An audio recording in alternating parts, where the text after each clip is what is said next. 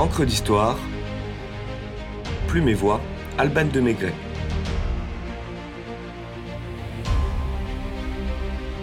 Les dessous des cartes postales.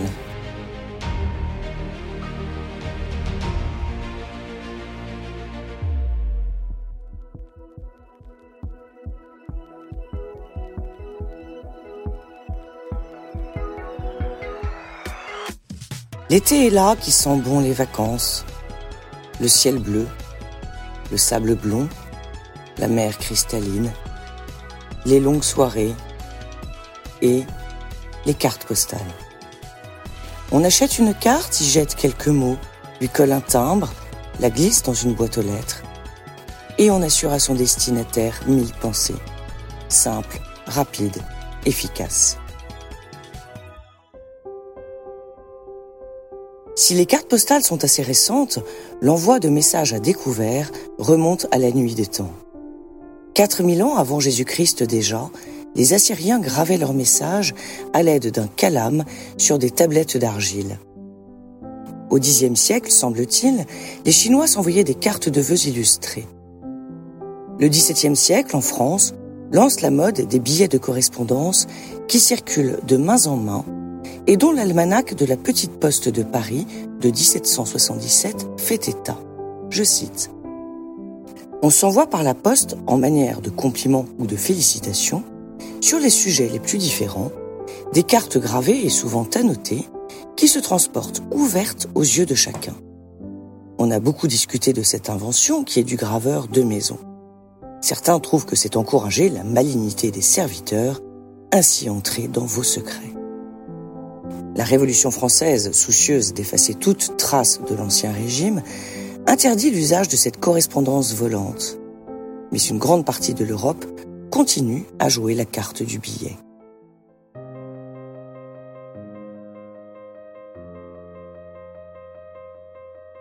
En 1865, le conseiller d'État prussien Heinrich von Stephan, connu pour l'introduction du téléphone en Allemagne, propose lors de la cinquième conférence de l'Association allemande des postes, je cite, un feuillet cartonné de correspondance devant circuler à découvert. Mais à la veille de la guerre austro-prussienne, les préoccupations de Guillaume Ier et d'Otto von Bismarck sont ailleurs, et l'idée ne fait pas mouche. Quatre ans plus tard, la paix revenue, Emmanuel Hermann, professeur d'économie politique à Vienne, reprend l'idée de Stéphane et convainc d'introduire une correspondance pratique et peu coûteuse qu'il nomme correspondence cartée. La carte postale est alors dénuée d'illustrations, mais fait fureur et se vend la première année à près de 10 millions d'exemplaires.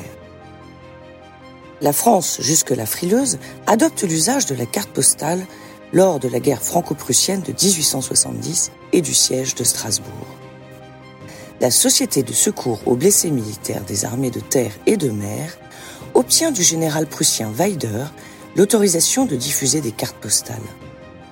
Affranchies de frais de port et estampillées du logo de la Croix-Rouge, les cartes permettent à la population de correspondre succinctement avec leur famille, habitant en dehors du territoire occupé, sous contrôle de l'assiégeant.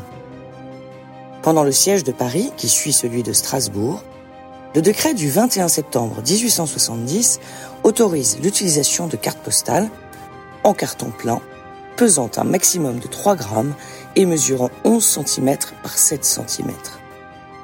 Affranchie à 10 centimes et expédiée par ballon, toute carte contenant des renseignements susceptibles d'être utilisés par l'ennemi peut être retenue par la censure. Beaucoup n'arrivent jamais à destination.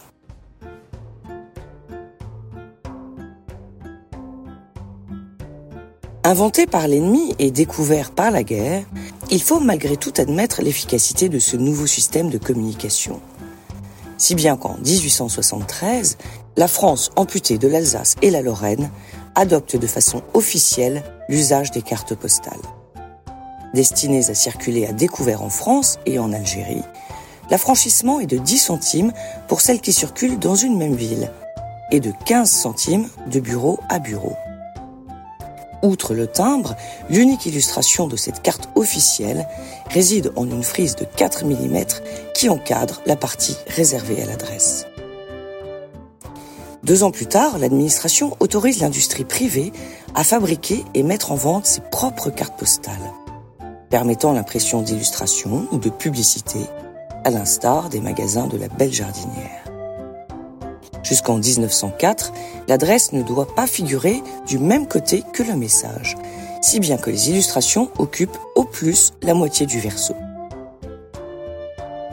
Les photographes arpentent alors le pays pour fixer sur carte postale les places des villages, les personnages célèbres, les jeunes filles en costumes régionaux, les églises, la rosière de l'année, monsieur le maire, la campagne, le bureau de poste, la mairie, les scènes de la vie quotidienne.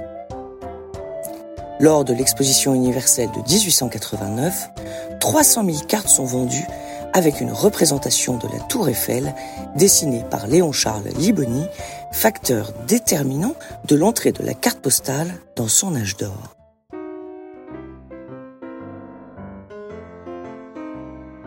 L'Angleterre a inventé le timbre-poste et la Prusse la carte postale si bien que piqué au vif dans son orgueil patriotique et dans un esprit revanchard, la France tente de se forger des inventeurs antérieurs aux Germains. Ainsi, dans un article de 1902, le petit journal pose comme créateur de la carte postale illustrée Léon Bénardeau, un modeste papetier libraire de la Sarthe. L'homme jusque-là inconnu est promu au rang de vedette tandis qu'une polémique laisse entendre que ces créations de 1870 n'étaient rien d'autre que des cartes de visite. Au début du XXe siècle, le téléphone est rare et les Français s'envoient des cartes postales comme aujourd'hui nous nous envoyons des textos. Arriverait samedi par le train de 17h24, Lucien. Me languit de vous, Eugène. Admise en propédotique, Louise. Vous occupez toutes mes pensées, signé X. Pour éviter que le facteur ne lise leurs mots doux, les amoureux s'inventent des alphabets codés que seuls comprennent. Mais la guerre de 14-18 met fin à cette pratique pour cause de censure. Le développement du tourisme accentue encore l'usage des cartes postales et sert de vecteur de publicité, comme l'écrit Georges Duhamel. L'invention de la carte postale a plus fait pour le tourisme que celle des chemins de fer.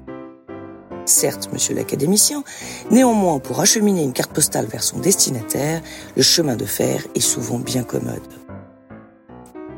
Si les spécialistes constatent une baisse des ventes, smartphone oblige, ils affirment que la carte postale a encore de bien belles heures devant elle. Avis aux cartophiles. Car comme le souligne Olivier Dreiger, président du groupe familial Dreiger La Carterie, elle garde un statut à part. C'est une marque d'attention qui garde une valeur particulière. Par ailleurs, ce retour à la plume et au timbre-poste qu'elle impose lui confirme le charme suranné, le rituel délicat d'une époque où l'on prenait son temps, où l'on prenait le temps de penser aux autres. Et ainsi que l'écrit Sébastien Lapac dans Théorie de la carte postale, une carte postale au temps des SMS, c'était la revanche de la relation concrète. Pensons-y.